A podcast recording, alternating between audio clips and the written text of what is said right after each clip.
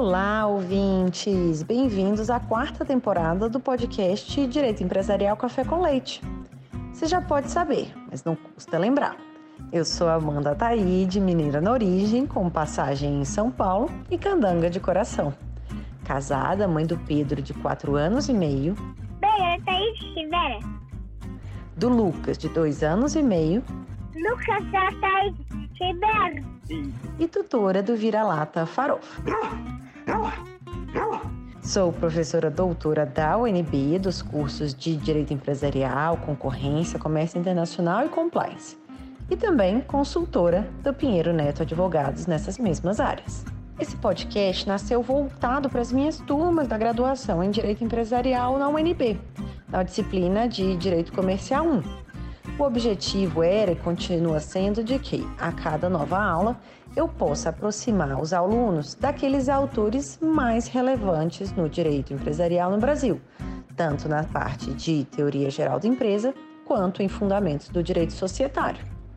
Mas o podcast ele não se restringe mais aos meus alunos, pois a gente já tem ouvintes de todo o Brasil, de todas as idades e fases nas carreiras.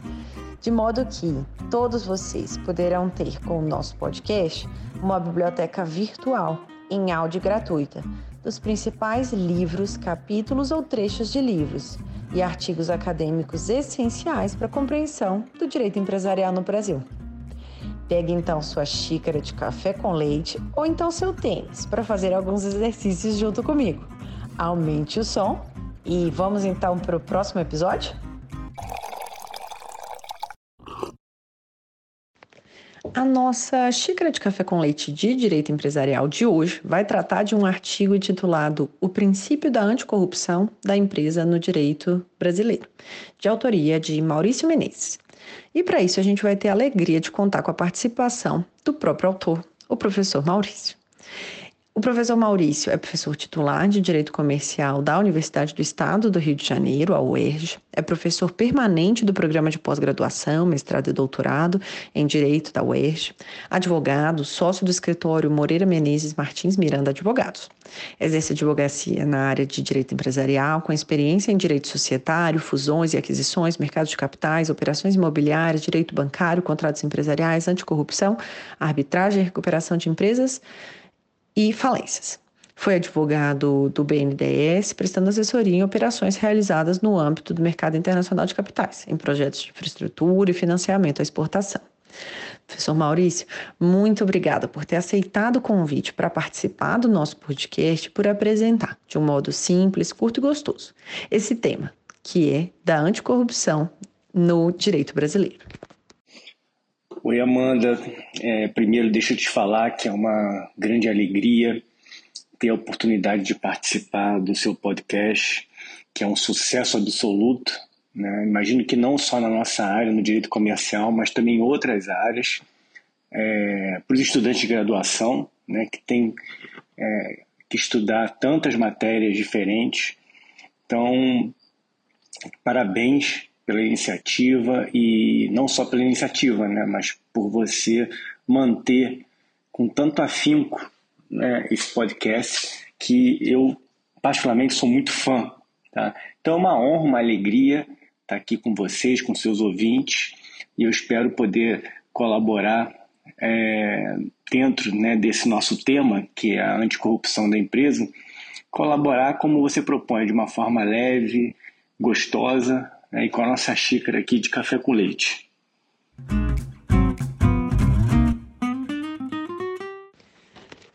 Professor Maurício, conta pra gente como é que foi a redação desse artigo. Qual que foi o contexto? Quando que você decidiu escrever e como que foi efetivamente escrever esse artigo? Eu sempre gosto de entender um pouquinho desse processo de maturação intelectual, né, que a gente acaba tendo durante o processo de redação. Amanda, essa sua pergunta é super legal. Né? Eu também busco saber é, dos nossos colegas, professores, pesquisadores, como eles é, colocam em prática né, o processo criativo. É, o meu processo criativo com relação a, a, esse artigo sobre o princípio anticorrupção no direito comercial, ele vem de algum tempo. Tá? A lei é de 2013, né? a lei anticorrupção, a chamada lei anticorrupção, a 12846, e teve uma vacácio de, de seis meses, né? de 180 dias. Então, eu te diria que lá em 2014, esse tema é, começou a atrair atenção não só minha, né, mas de vários professores, advogados né, que lidam com, com direito de empresa. E eu então passei a estudar, né, eu passei a, a me debruçar sobre é, os antecedentes né, da edição da lei, enfim, alguns aspectos que poderiam impactar é, o dia a dia das empresas, principalmente as operações de M&A. Essa era uma, uma preocupação que surgiu é, logo que editada a lei, porque havia questão de sucessão. Né? E é, naquela época a gente estava né, começando, eu diria, é, é, a questão da Lava Jato estava começando, é, já havia ali uma, uma certa é, turbulência, né? É, e também uma certa uma ocupação de espaço na mídia com relação à, à questão da corrupção. Bom, é, eu diria, eu pulo para 2015. Né? Em 2015 foi publicado um edital é, de abertura do concurso é, para professor titular de Direito Comercial da UERJ, um concurso que era muito esperado. Né? Para você ter ideia, o último concurso de titular de comercial da UERJ foi realizado em 81, 1981. Então a gente estava há muito tempo né, sem esse concurso e eu decidi me inscrever.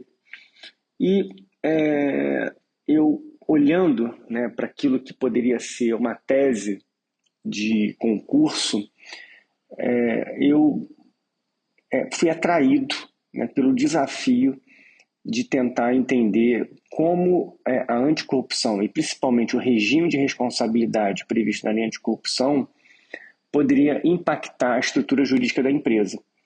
Então, eu, enfim, é, é, a partir daí, né, principalmente em 2016, eu fui a campo, né, eu fiquei um tempo, inclusive, fora do país, não muito tempo, mas eu é, busquei me isolar é, na biblioteca do Instituto Universitário Europeu, que fica em Florença. É, coletei a maior quantidade possível de artigos né, e livros sobre o tema. Eu lembro que eu fui sozinho, né? então é, eu tive que me virar para, é, a princípio, tirar cópia né, de artigos, mas o que eu fiz foi é, baixar um app na época que era uma novidade que me permitia é, converter em PDF as fotos que eu tirava dos artigos. Então eu fiquei basicamente quase 40 dias coletando artigo, tirando cópia, convertendo em PDF. Isso me deu, para você ter uma ideia, mais ou menos umas 5 mil páginas de artigo que eu é, coloquei na nuvem. Tá? E 2016 foi então um ano de, de, de colocar em prática né, é, é, é a redação é, da, dessa tese, que eu defendi em 2017 no concurso, acabei sendo aprovado. E aí né, eu é, parti para um segundo estágio. É, eu fiz um pequeno, um pequeno curso na Academia Internacional Anticorrupção, que fica na Áustria, é uma instituição muito séria que é patrocinada pela ONU né, e por outros governos, principalmente da Áustria. É, fica em Luxemburgo, que é uma cidade vizinha de Viena. E depois eu fiz uma parte do mestrado em anticorrupção lá no chamado IACA, né, que é uma parte do mestrado que na verdade era, um, era um, o, o estudo da anticorrupção voltado para instituições privadas, né? ou seja, é, para agentes privados. Então, isso me ajudou a entender mais ainda né, o fenômeno da anticorrupção e é, correlacioná-lo com o exercício da empresa nos moldes que a gente vê disciplinado aqui no Brasil.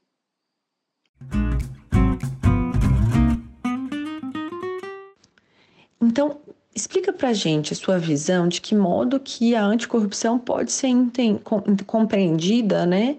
É, não apenas como um fenômeno, mas pela ótica, pela estrutura jurídica né, da empresa. Na verdade, Amanda, esse artigo ele é um resumo de uma parte dessa tese, mas já numa perspectiva de revisão.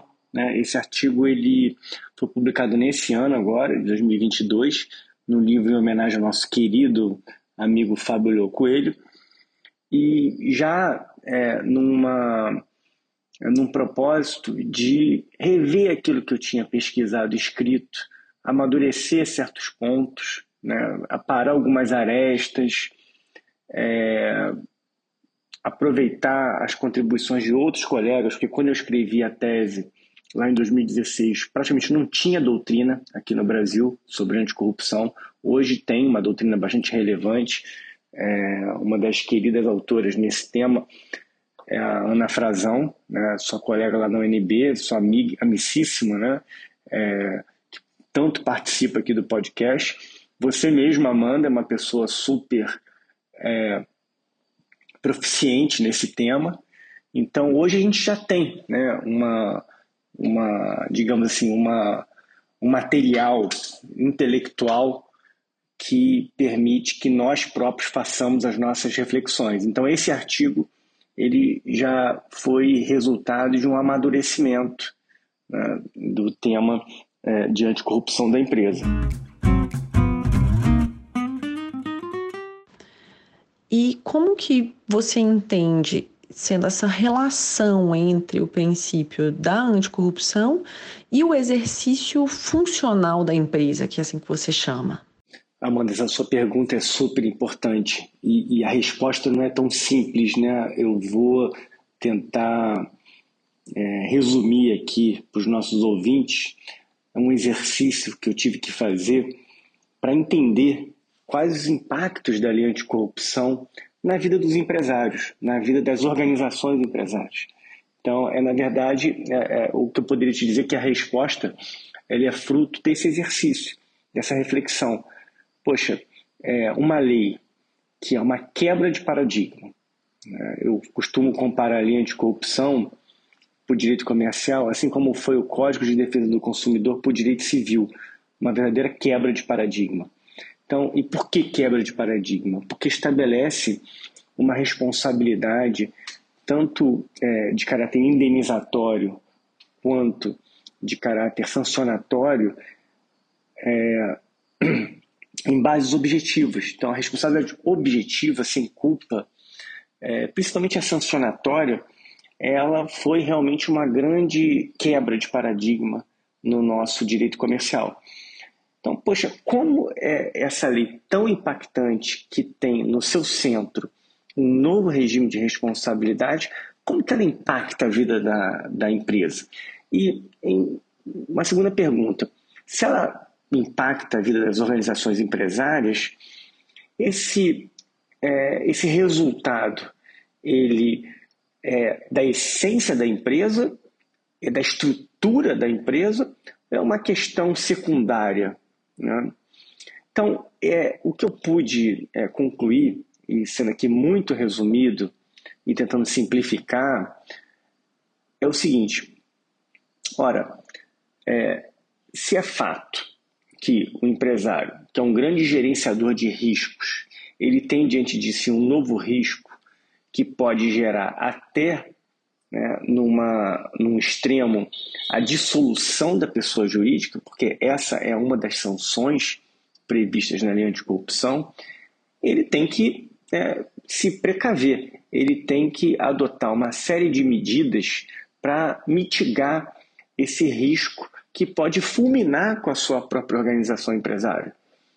Então, é esse grande pacote de medidas preventivas é, a que eu chamo, para simplificar, de conformidade anticorrupção, ele passa a ser um dos elementos da estrutura da empresa. E como ele tem como base a responsabilidade, que é um conceito estritamente jurídico, ora, é, a gente está falando de é, um pacote de alterações, um pacote de deveres de conduta que tem uma repercussão jurídica. Então, é, eu diria que esse pacote, essa conformidade anticorrupção, ela passa a fazer parte da própria estrutura jurídica da empresa. Agora, é, uma outra perspectiva né, para a gente tentar exemplificar. Imagina uma empresa que ela é próspera pelo fato de ter incorrido em atos de corrupção. Ela só consegue competir é, por conta de atos ilícitos que são, é, digamos, estão lá previstos na linha de corrupção e que a gente entende como aquele conceito amplo de corrupção, ou seja, obtenção de vantagens indevidas para si ou para outrem. Né? É, essa empresa, ela nitidamente, ela não consegue competir é, se não se utilizar desses, é, desses expedientes ilícitos. Ela nitidamente ela não consegue, é, digamos, ter vantagens competitivas baseadas no mérito. Portanto, ela não é sustentável. E uma empresa que não é sustentável, ela, é, com, com, toda, com toda tranquilidade, a gente pode falar que ela não é, atende né, ao conceito jurídico de empresa previsto no Código Civil, no artigo 966, que, embora esteja obsoleto, ainda é a nossa referência. Então, o que eu quero dizer é que é, a estrutura, a, a questão da anticorrupção derivada da responsabilidade objetiva, ela é, acaba produzindo a necessidade de se adotar um modelo né, de organização, um padrão de conduta que muda, sim, é, a estrutura jurídica da empresa. E é, falar de estrutura jurídica da empresa parece algo muito etéreo, né, muito indeterminado. Mas a gente é, pode tranquilamente fazer referência à teoria jurídica da empresa de 100 anos atrás, de 50 anos atrás, à atual. É um conceito que evolui continuadamente. Então, eu queria dizer que é, o conceito jurídico de empresa de 100 anos atrás não é o mesmo de 50 anos atrás, não é o mesmo do conceito atual. É, a gente tem hoje, por exemplo, uma perspectiva mais da cultura anglo-saxã, a empresa como um feixe de contratos, é, sob a ótica da nova economia institucional, a empresa como uma instituição que também né, tem várias interpretações. Então, é, o conceito jurídico de empresa é um conceito em franca evolução e precisa ser assim. Daqui a 100 anos, a gente vai ter um outro conceito jurídico de empresa. É, portanto, dentro dessa evolução, dentro dessa continuada revisão do que seja a estrutura jurídica da empresa, é, eu procurei é, situar a repercussão da lei anticorrupção para é, permitir o um entendimento no, no, sentido de que é, a, a conformidade anticorrupção é um novo elemento dentro dessa grande estrutura que produz efeitos jurídicos relevantes, notadamente em razão aqui da responsabilidade objetiva que eu já me referi.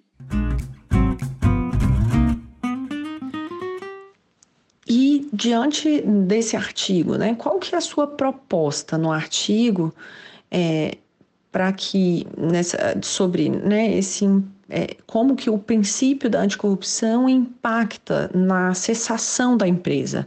Qual que é a sua proposta? Explica para gente.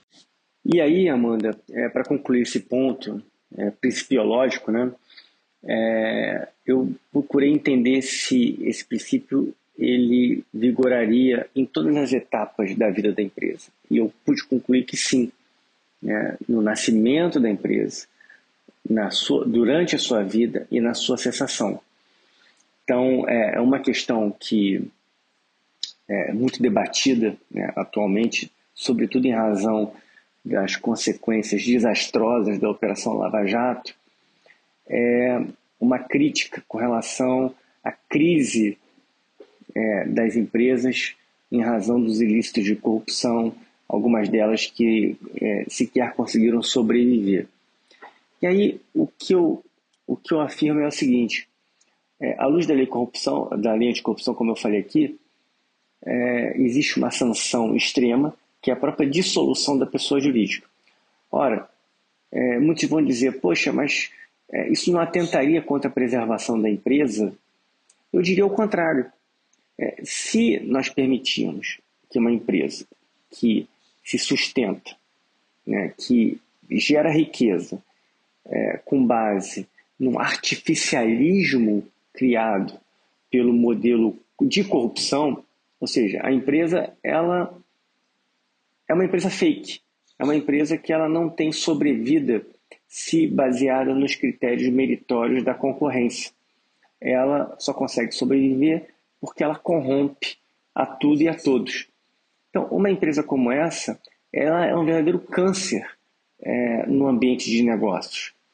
Ela acaba fulminando com é, as chances, as oportunidades comerciais das demais empresas que procuram competir de modo ético, de modo leal. Então, é sim a favor da preservação da empresa o decreto de dissolução, de extinção de uma empresa que só vive à base de corrupção. Então, é, percebam a falácia desse discurso que foi tão propagado na mídia, é, no sentido de que a lei anticorrupção ela mataria as empresas.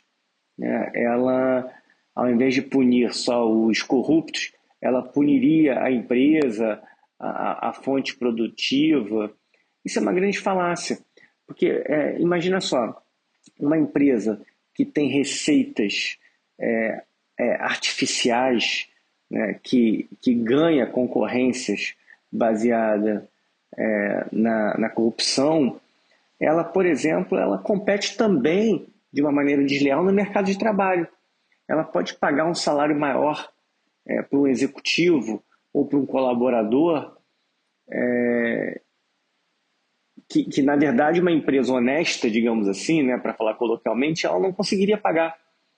Então, é, gera um desequilíbrio tamanho que é, inviabiliza né, a sobrevivência das empresas que procuram seguir é, um, um, regime ético, um regime sustentável, é, aquele desejável é, para qualquer ambiente de negócios que busque ser justo, né, que busque ser saudável.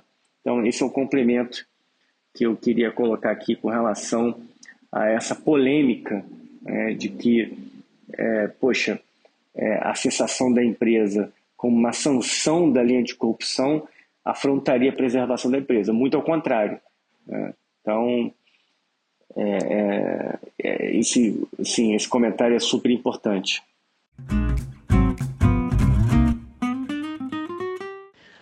E agora, caminhando para o final, uma pergunta da quarta temporada. Qual que foi o não mais importante da sua trajetória até o dia de hoje? Olha, Amanda, essa pergunta do não era uma pergunta fácil de ser respondida, né? Porque eu recebo não todos os dias. Ah, as nossas vidas, em geral, são, são muito difíceis, né? A gente, para conseguir um milímetro de, de evolução, a gente tem que suar muito. Então, o que eu. Eu tenho cinco filhos, né, Amanda? E o que eu tento passar para os meus filhos é que 99,9% é, de todas as nossas conquistas são baseadas no suor, na transpiração. Né? É aquela velha história, né? que a inspiração ela é um percentual ínfimo perto do, do sacrifício né, que a gente tem que fazer. Então, assim, é, é, são muitos, né? O, o, a, as situações adversas são muitas. É, e eu tenho não todos os dias, né? De, né, tanto na advocacia quanto na, na vida acadêmica. É, o que eu te diria, assim, que um não que mudou um pouco o curso da minha história foi o não que eu recebi quando eu era advogado do BNDES, em que eu procurei fazer uma, um treinamento no exterior. Eu trabalhava lá no BNDES É, eu trabalhei muito novinho lá, né? Eu tinha 23 anos quando entrei no banco saí com 27. É, e naquela época eu procurei fazer um treinamento num, num curso no exterior, já preparando para o mestrado né, fora do país, e eu tive o meu não, uma, meu não categórico, assim, né, sem, sem chance de, de mudar aquela realidade. E aquilo ali, de certa maneira, me, me ensinou que uma coisa era o discurso, a outra coisa era a prática porque o que eu estava pleiteando estava dentro lá das regras do banco, enfim, regras maravilhosas, né, que me convenceram a ficar no banco naquela época. E aí eu pude perceber que, que não era bem assim. Então eu tive uma negativa, é, aquilo me gerou uma, uma reflexão e eu acabei saindo do banco indo para a iniciativa privada. Então eu diria que foi um não que, que me impactou bastante, porque eu acabei mudando um pouco o rumo da minha história. Mas, de novo, até hoje eu recebo não, é, e aí eu aprendi que o, que, a, o que nos cabe é superar né, a, as situações adversas, as situações em que a gente não consegue digamos, uma, uma conquista. Né? Então, é a velha história de saber perder. Então, isso tudo faz parte de um aprendizado de longo prazo. Né? E eu espero continuar aprendendo, porque eu te diria que ainda vou ter muito não pela frente.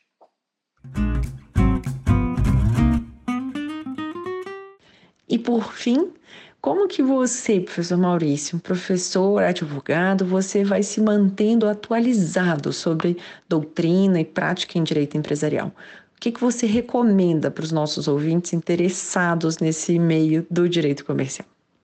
Olha, Amanda, é, a gente se manter atualizado num país como o nosso é super difícil, né? Ainda mais como você perguntou sobre doutrina.